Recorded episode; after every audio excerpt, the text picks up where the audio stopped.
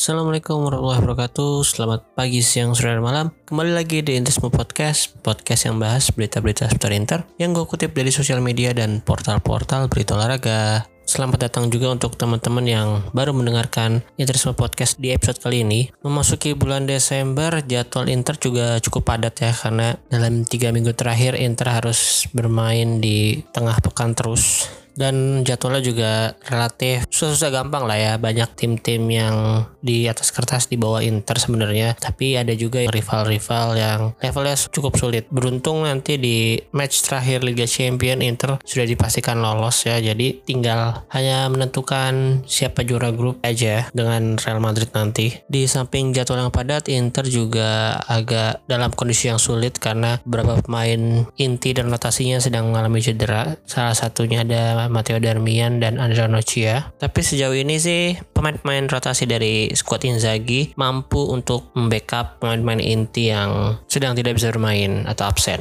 Oke, kemudian untuk pembahasan pertama gue mungkin akan membahas dua pertandingan kemarin dulu. Dua pertandingan yang relatif mudah yaitu melawan Venezia dan Spezia. Ketika melawan Venezia, Inter bermain tandang. Itu seru juga ya, gue baru lihat tuh Inter berangkatnya pakai uh, kapal atau ya jet boot apa apa ya gue nggak tahu sih sebutannya apa. Uniknya Venezia kan Venezia itu kota yang dikelilingi oleh sungai ya. Jadi mungkin lebih cepet kalau transportasinya lewat sungai nggak macet juga kali Di laga tersebut Inter menang dengan skor 2-0. Gol pertama dicetak oleh Hakan Calhanoglu dari tendangan luar kotak penalti. Gol kedua dicetak oleh Lautaro Martinez dari titik putih di menit-menit akhir sebelum laga usai. Terlihat banget Venezia sangat bermain defensif dan Inter juga sangat mendominasi baik ball possession atau shoot on target. Pertahanan ketat Venezia juga harus memaksa Inter lebih sering memainkan atau melakukan tendangan-tendangan dari luar kotak penalti. Untungnya kita kita punya pemain sekelas Hakan Calhanoglu yang memang tendangan dari luar kotak penaltinya sudah terkenal bagus sejak main di Bayer Leverkusen atau tim-tim sebelumnya lah ya. Di pertandingan ini menurut gua man of the match juga si Hakan Calhanoglu ya. Selain dari golnya, permainannya di lapangan juga udah mulai lebih fluid lagi, lebih beradaptasi sama Brozovic udah tektokannya udah enak banget. Ya semoga aja dia konsisten terus kan sempet di beberapa match ke belakang dia dicadangkan oleh Simone Inzaghi karena penampilannya yang kurang memuaskan memuaskan. Di samping dia cedera juga waktu itu. Cuman kali ini dalam beberapa pertandingan terakhir ketika lawan Milan lawan Napoli lawan uh, Venezia dan Spezia juga main konsisten main bagus. Kayaknya musim ini dia udah mencetak 4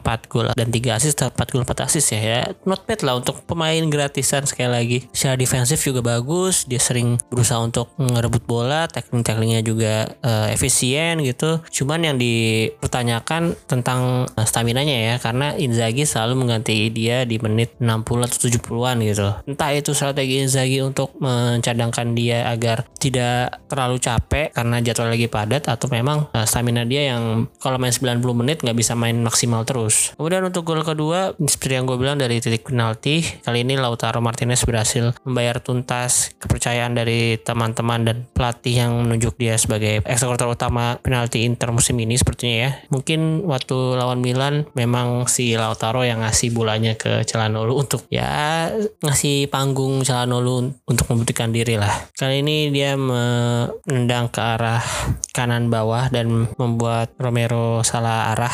Cuman dari proses penaltinya menurut gue sih agak tanda tanya juga ya karena menurut rules memang kalau bola mengenai tangan di kotak penalti dan tangan itu nggak rapat ke badan itu tetap dianggap penalti padahal itu emang jelas nggak sengaja dan membentur badan dulu kayaknya di bolanya sebelum ke tangan karena agak aneh aja ya Inter dapat penalti mulu. Kan bersyukur aja lah yang penting jangan sampai vouchernya habis di saat pertandingan-pertandingan krusial gitu. Jangan sampai dikerjain lah intinya. Oke selanjutnya ke pertandingan melawan Spezia. Melawan Spezia Inter juga sangat krisis back ya. Uh, starternya aja itu uh, Skriniar main di tengah Bastoni gue nggak tahu kenapa tahu-tahu cedera kemarin. Terus di Marco main di LCB posisi Bastoni terus di posisi Skriniar yang main dengan Brusio seperti kita tahu si De Vrij kemarin ketika membela Belanda di jadi internasional World Cup qualifier ia mengalami cedera terus posisinya diganti oleh Ranocchia nah tapi Ranocchia ini tampaknya nggak bisa main lama-lama ya karena kemarin kan dia main lawan uh, apa tuh di UCL oh Shakhtar Donetsk. Terus main lawan um, Venezia. Nah itu langsung kecapean kayak kelahan otot ya cedera kelahan otot. Sehingga di bench Inter malam itu tuh nggak ada back sama sekali. Ya Kolarov juga cedera atau nggak fit. Ya paling ada back kanan si Zanotti itu. Ya itu main muda juga kan di Primavera. Terus ada Carboni sama Satriano. Carboni juga kayaknya bukan back ya atau main tengah ya kalau nggak salah. Beruntung kita punya Aur Xavier dan Loda Ambrosio yang siap main kapan aja jika dibutuhkan. Dan di pertandingan itu dia juga main bagus cukup rapi dan gol pertama dari sang Lord Roberto Gagliardini juga andil dari pergerakan dia yang bagus ya. Untuk pemain tengah juga tadi Gagliardini jadi starter Brozovic sama Hakan Calhanoglu Barella di ini nggak main sama sekali mungkin diistirahatkan agar fit melawan Roma dan Real Madrid di UCL lagi-lagi di pertandingan ini Inter sangat mendominasi Spezia secara ball possession juga shoot on targetnya aja sampai 31 eh sorry shoot ke gawangnya 31 7 yang on target. Tapi dari banyaknya shoot itu Inter hanya mampu mencetak dua gol. Salah satunya dari titik penalti itu juga.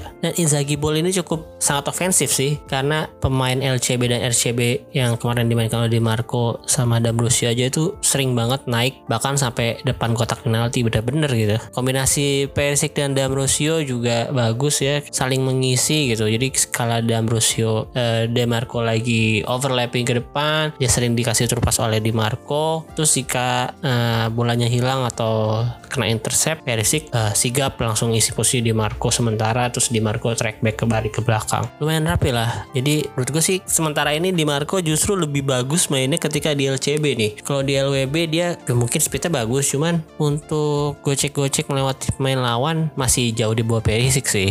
Kemudian Denzel Dumfries yang main di RWB juga dengan ini sosok lah nggak buruk-buruk amat dan nggak bagus-bagus amat. Banyak peluang dia juga peluang berasal dari pergerakan dia juga.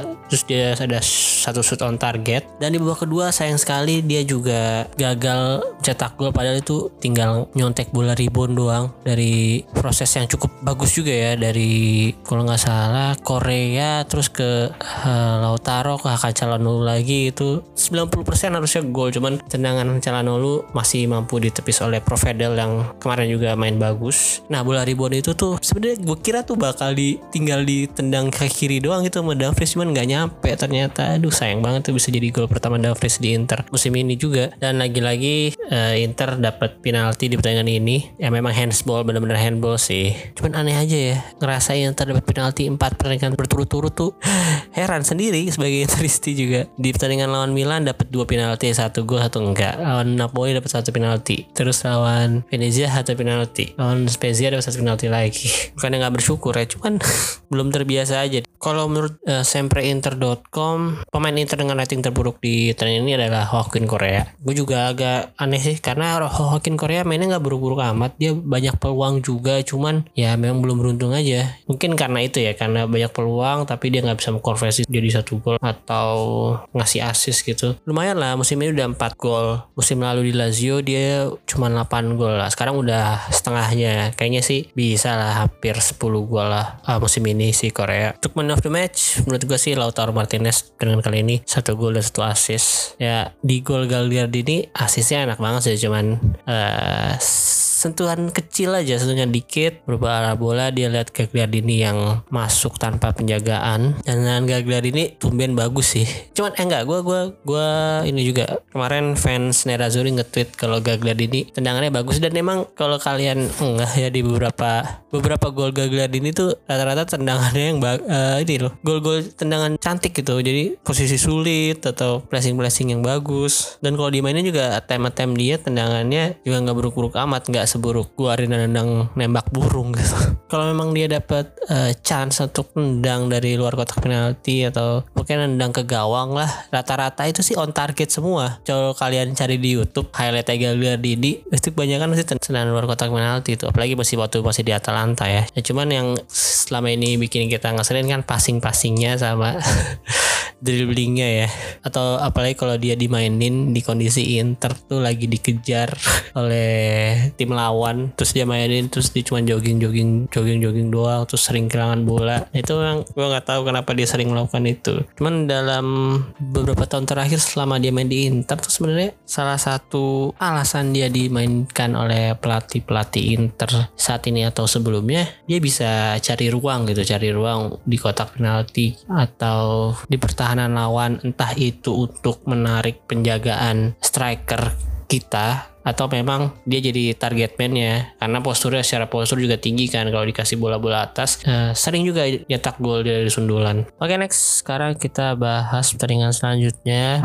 Pertandingan Roma melawan Inter yang baru berlangsung tadi malam saat gua ngetek podcast ini. Di pertandingan ini menurut gua pertandingan Inter terbaik sepanjang dipegang Simone Inzaghi. Kalau dari statistik Inter hampir unggul di segala hal ya. Dari jumlah shoots Inter unggul 10 banding 9 on targetnya 4 banding 1. Possessionnya lumayan mendominasi banget nih, 67% banding 33%. Jumlah passingnya jauh banget, 765 banding 390. Dari kartu kuning juga Roma lebih banyak, 3 banding 1. Roma ini banyak atau lo sering banget uh, eh, dapat kartu kuning ya gue nggak tahu ya, gaya mainnya Roma di pertandingan tengah sebelumnya gimana cuman Jose Mourinho sih mengakui kalau timnya itu kurang disiplin masalah kartu kuning atau masalah pelanggaran ini di pertandingan lawan Inter kemarin aja uh, Ricard Drop sama Tammy Abraham absen karena akumulasi kartu kuning kan selain ada pemain absen juga Mourinho nggak bisa diperkuat oleh pemain andalannya itu Lorenzo Pellegrini terus Leonardo Spinazzola yang masih cedera di Euro kemarin satu lagi Avenagian main muda Rising Star yang dikasih sepatu Balenciaga sama Mourinho harus istirahat karena menderita COVID-19. Kalau dari interview setelah pertandingan kemarin dari bola.com, translate gini. Jose Mourinho mengakui Inter Milan lebih kuat dibandingkan AS Roma. Lagi Roma juga tidak tampil dengan kekuatan terbaiknya. Ada pemain yang jatuhin sanksi juga di backup cedera. Terus Mourinho bilang gini, Inter lebih kuat dibandingkan kami dalam kondisi normal. Dalam kondisi tidak normal, mereka jauh lebih kuat dari kami. Musim lalu mereka unggul 29 poin dari Roma. Hari ini dengan cedera dan pemain yang diskors itu sangat sangat sulit. Potensi menyerang kami pada praktisnya nol, sangat penting untuk mencetak sebuah gol karena kami punya tiga kesempatan tapi tanpa hasil. Ketika Anda bermain dengan pertahanan yang punya Ibanez dan berbagai pemain lain di luar posisi normal mereka, Anda masih tidak bisa kebelan gol pertama dan ketiga. Selamat untuk Inter, tentu saja saya mendoakan mereka semua yang terbaik pada hari Selasa nanti ketika bertemu Real Madrid. Nih, tumben banget gue lihat interview Mourinho tuh yang nggak ada bahasa-bahasa sarkasnya gitu loh. Terus selanjutnya dia juga bilang kalau ini dari translatean yang ditulis oleh Inter Milanopedia di Instagram ya. Wasit melakukan pekerjaannya dengan sangat baik. Ia tidak mempengaruhi hasil laga sama sekali. Hanya saja dia harusnya memberikan kartu kuning kepada Cristante. Kami menjadi tim yang paling tidak disiplin di Serie A. Tuh dia aja sampai harusnya si Cristante dapat kartu kuning cuman uh, beruntung si Cristante nggak dikasih kuning. Kayaknya kalau Cristante kartu kuning akan scores di laga selanjutnya juga tuh. Gue nggak tahu sih ini Mourinho muji wasitnya sarkas atau enggak. Cuman uh, tumben-tumben dan dia tuh nggak marah-marah pas di pertandingan juga kalem. Pas lagi interview juga ya biasa normal gitu.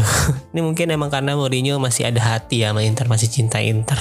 Gue nggak tahu di kantor yang sekarang masih ada shawl Inter atau foto-foto Inter juga nggak nih di di Roma. Cuman memang Mourinho semalam kayaknya nggak main dengan formasi terbaiknya ya karena banyak main yang diskors itu. Contohnya kalau gue lihat dari formasi yang dirilis dari hasil pertandingan kemarin itu tuh Mourinho main di 3-1-4-2. Biasanya dia kan main 4-3-3 atau 4-3-2-1 gitu lah. Pokoknya ada winger di kanan kirinya kayak waktu zaman Inter lah. Nah cuman di sini dia main 3 back. Backnya ada Gianluca Massini, Smalling sama Marash. Cristante main di DMF. Cuman kemarin gue lebih seringnya lihat Cristante justru uh, main di belakang banget tuh hampir di posisi back gitu. Terus untuk wing back kanan kirinya dia ada Roger Ibanez sama Vinya kalau Vinya memang uh, eh, LB kan jadi ya mungkin nggak terlalu susah untuk main di LWB cuman si Roger Ibanez ini nih yang harusnya di back tengah dia main di posisi kanan. Untuk strikernya si Temi Abraham nggak ada. Biasanya tuh main satu striker. Temi Abraham di depan terus IMF-nya Mikitarian di sini Mikitarian sama Jordan Verretrut main di CMF terus strikernya masukin Zaniolo sama Shmorudo Zaniolo tuh bagusnya emang main di IMF atau di RMF ya biasanya untuk uh, Shomurodov gue kurang paham mungkin emang dia striker atau emang SS sebenarnya. Jadi emang kemarin Roma jauh banget dari formasi terbaiknya dan wajar aja Inter bisa menang dengan skor 3-0 sih kemarin. Oh ya gol Inter juga dicetak oleh Hakan Calhanoglu gol pertama dari posisi corner. Gua nggak tahu dia sengaja atau enggak. Cuman itu mirip sama gol Erikson juga. Kayaknya Erikson gol pertama Erikson juga gitu deh. Oke gue inget ada tiga pemain Inter uh, yang melakukan ini yang yang gue inget ya ada Calhanoglu kemarin, Erikson sama Joao Cancelo. Nah itu posisinya dari right uh, corner juga karena mereka kayak kanan semua. Terus gol kedua itu prosesnya juga bagus banget. Cetak oleh Edin Zeko ini passing-passing Inzaghi bolnya ya bagus sih. Gua nggak ngerti itu kalau kalian nonton di highlightnya itu posisi Bastoni bisa-bisa ada di kotak penalti lebih dalam daripada Korea dan main lainnya gitu. Itu passing-passingannya oke banget. Terus Hakan dulu ngasih umpan tarik ke Zeko, Zeko menang kaki kiri. Dan dia nggak selebrasi. Respect. Ya memang Zeko di Roma juga cukup lama ya. Dan dia juga perginya dengan baik baik nggak kayak pemain yang golin di gol pertama kemarin ketika melawan Milan. Dia nyetak gol penalti dan tetap selebrasi. Gue nggak tahu kenapa. Mungkin memang ada masalah yang belum terselesaikan oleh Milan dan Calhanoglu kemudian gol ketiga akhirnya Denzel Dumfries uh, mencetakkan gol pertamanya di Serie A bersama Inter. Dia mencetak gol setelah mendapatkan umpan crossing bagus banget dari Alessandro Bastoni. Itu bolanya mirip-mirip kayak gol eh, eh, bola umpan panjangnya ke Barella di tandingan lawan Juve musim kemarin. Kali ini tapi langsung disundul oleh si Dumfries dengan uh, gaya The Flying Dutchman ya. Mirip-mirip kayak Van Persie, cuman jaraknya lebih deket. Ini kayaknya Denzel Dumfries udah banyak berguru sama Lord D'Ambrosio nih. Itu gol-golnya tipikal-tipikal Ambrosio juga tuh. Dan Bastoni juga udah belajar banyak sama Kolarov tuh. Passing-passingnya musim ini, musim kemarin Bastoni improve dari sebelum ada Kolarov. Mungkin emang bener ya dia diajarin sama Kolarov ya. Ini itulah fungsinya Abah Kolarov di Inter walaupun jarang main dia bisa jadi mentor yang baik untuk pemain-pemain lainnya semoga aja di Marco juga tuh lebih gacor nanti crossing crossingnya atau passing passingnya se uh, semenjak main di Inter sekarang. Di pertandingan ini Lautaro Martinez nggak main ya karena di babak ke pertama itu udah Inter udah unggul 3-0 mungkin Inzaghi mikir lebih baik menyimpan Lautaro untuk pertandingan lawan Real Madrid nanti karena kayak berarti si Inzaghi ini emang ngincar menang banget nih lawan Madrid di kandang Madrid besok. Dan semoga aja Korea yang di menit ke 70-an itu harus ditarik digantikan oleh Alexis Sanchez dia nggak cedera ya karena ketika ditarik keluar dia memegang pahanya atau mungkin hamstringnya itu. Semoga baik-baik aja nggak cedera serius hanya kelelahan otot atau tegang sedikit lah. Dan menurut gue Korea sekarang udah mulai nyetel banget nih jadi udah nggak terlalu main individualis lagi. Walaupun masih sering dribble-dribble cuman passing-passingnya juga udah bagus. Maksudnya udah udah mulai ngeklik banget lah sama tim. Kalau dari skill sih emang nggak perlu ditanyakan lagi ya kemarin uh, skill skill dribble atau melepaskan diri dari lawannya tuh masih bagus banget Korea. Pertandingan Roma melawan Inter kemarin juga menjadi pertama kalinya Inter bertemu kembali dengan Jose Mourinho atau dengan tim yang dilatih oleh Jose Mourinho di pertandingan atau kompetisi yang resmi ya. Kalau di pertandingan yang gak resmi atau friendly match gue lupa deh. Pernah gak sih Inter ketemu Madrid atau ketemu Chelsea di ICC gitu? Gue lupa pokoknya. Cuman kalau di pertandingan Serie A atau Liga Champion atau Liga Eropa ini pertama kalinya Inter ketemu sama tim yang dilatih oleh Jose Mourinho. Seperti yang udah kita ketahui bahwa Jose Mourinho meninggalkan Inter tepat setelah pertandingan melawan Real Madrid di Santiago Bernabeu. Ini pas banget nih. Pertandingan selanjutnya abis lawan Roma, Inter ketemu sama Madrid. Mainnya di Bernabeu juga nih. Vibes vibesnya vibes musim 2010 banget nih. Jadi terngiang-ngiang kebetulan atau gimana nih?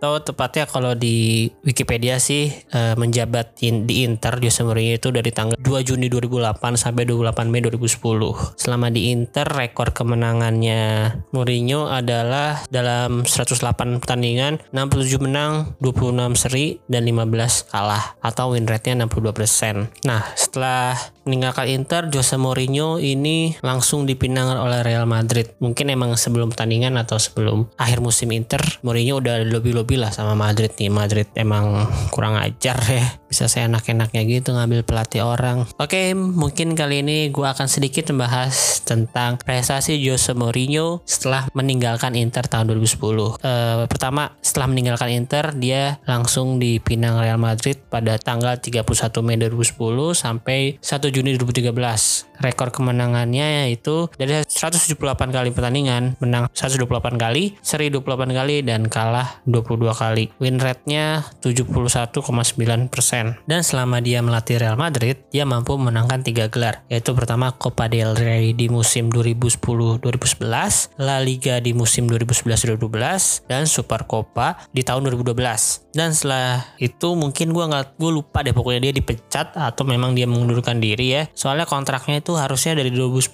sampai 2015, setelah lima tahun lah biasanya. Nah, setelah itu dia balik ke Chelsea tanggal 3 Juni 2013 sampai 17 Desember 2015. Nah, uh, seperti yang kita ketahui juga sebelum ke Inter Milan, Jose Mourinho juga pernah ngelatih Chelsea dari musim 2004 sampai 2007. Nah, di perjalanan keduanya bersama Chelsea ini nggak terlalu baik ya atau nggak sebagus ketika dia menjadi pelatih Chelsea pertama kali. Di kesempatan keduanya bertanding sebanyak 136 kali, menang 80 kali, seri 29 kali, dan kalah 27 kali. Atau win rate-nya hanya 58,8%. Nah selama melatih Chelsea untuk kedua kalinya, dia mampu memenangkan hanya dua gelar aja nih, yaitu Premier League dan English League Cup, dua-duanya di musim 2014-2015. Setelah itu dia pindah ke Manchester United, tapi kali ini nggak langsung ya, soalnya uh, dia sempat nganggur dulu dari Desember sampai bulan Mei nih. Dia mulai melatih MU di bulan atau di tanggal 27 Mei 2016 sampai 18 Desember 2018. Selama menangani MU, dia bertanding sebanyak 144 kali, menang 84 kali, seri 32 kali, dan kalah 28 kali. Win rate-nya hanya 58,3%. Kemudian untuk gelarnya dia mampu mendapatkan satu kali gelar Community Shield dari di musim 2016, Piala EFL di musim 2017 dan satu Europa League di musim 2017. Oke, setelah itu uh, dia mungkin dipecat dan nganggur cukup lama lagi nih nganggur hampir satu tahun kali ini. Cuman nganggur yang Mourinho ini pasti dibayar sih. Biasanya kalau tim memecat pelatih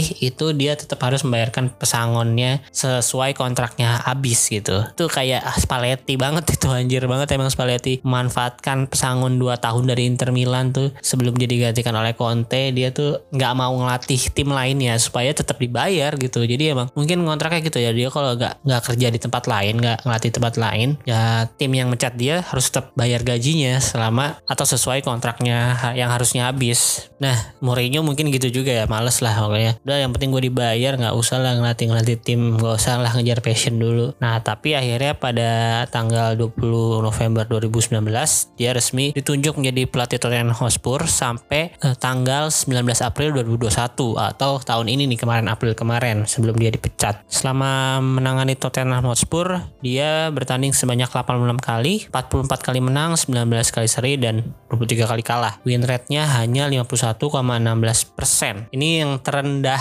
enggak sih sebenarnya terendah itu di Liga Portugal tuh dia menangani klub União de Leiria mungkin tapi itu nggak di nggak kita anggap lah karena itu sebelum menangani Porto ya. Jadi ini setelah menangani Porto ini yang terendah Jose Mourinho win rate-nya hanya 51%. Dan untuk pertama kalinya Jose Mourinho menangani sebuah klub setelah Porto tentunya. Dia nggak nggak dapat satu gelar pun. Emang Tottenham ini ya pemainnya udah bagus-bagus, timnya secara finansial mungkin didukung banget sama investornya atau pemiliknya. Cuman emang kalau di Liga Inggris ya nggak cukup sih hal itu. Pemainnya dia punya Son Kane lo Kas Moura kipernya Hugo Lloris. Terus pokoknya tiap musim selalu beli pemain yang seenggaknya bagus lah gitu di Premier League. Cuman kasihannya tropinya tetap kosong lemari tropinya. Dan selama di Tottenham Hotspur andil Jose Mourinho cukup besar juga buat Inter karena dia nggak menggunakan Erikson sebagai mana mestinya sehingga Erikson nggak betah dan akhirnya mau pindah ke Inter. Itu kan ada di ini ya tapi wise banget sih. Kalian bisa nonton di Amazon tuh ada kalau nggak salah musim kemarin emang si Tottenham ini bikin konten gitu lah di Amazon. Untuk di belakang layar belakang layarnya tim Tottenham Hotspur ini yang nggak di depan layar doang. Kayak waktu uh, pertengkaran Son sama Hugo Loris tuh di pertandingan apa gue juga lupa. Itu biar di sini ada di sana. Gue nggak tahu ya itu gimmick atau real atau ya biar seru aja gitu. Konten lah konten. Dan terakhir sebelum atau setelah dia dipecat oleh Tottenham Hotspur ini kali ini ini nganggurnya nggak lama nih dari April ke 1 Juli. 1 Juli dia menerima pinangan dari AS Roma sampai sekarang.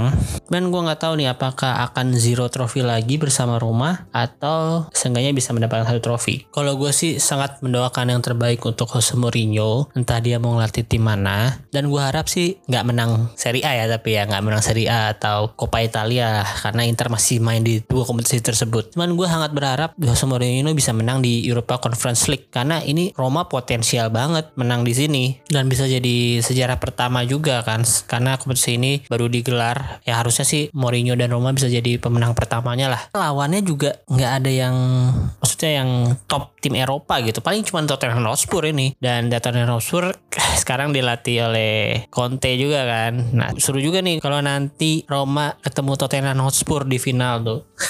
Duel dua mantan pelatih Inter yang berkesan bagi Interisti.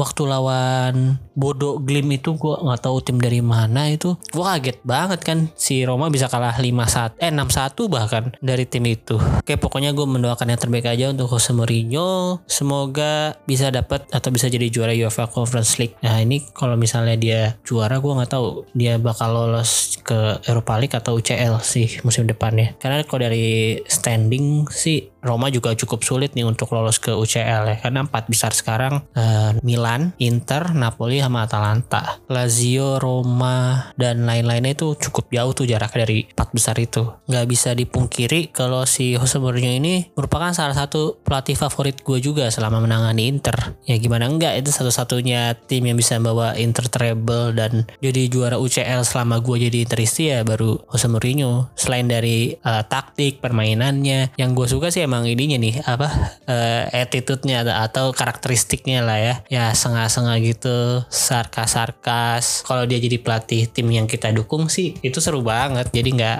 nggak monoton lah kita dukung timnya ya. Sama kayak Conte. Kalau Conte emang lebih emosional suka ngeritik segala macam gini-gini. Nah Imus Inzaghi nih di belakang layarnya dia nggak terlalu nyentrik atau nggak gimana-gimana. Dia kalem-kalem aja nih. Nggak sering atau nggak mungkin nggak belum pernah ngasih statement-statement yang kontroversial ya Oke, gitu aja untuk episode kali ini. Jangan lupa Inter akan main lagi hari Rabu tanggal 8 dini hari jam 3 melawan Real Madrid untuk memperebutkan posisi pertama di grup UCL. Gue sih optimis menang ya karena Inter main tanpa beban walaupun main di Bernabeu itu ke mana aja di pertandingan pertama Inter bisa menguasai pertandingan sampai menit 70 atau 80-an lah ya sebelum si Gagliardini masuk ke lapangan.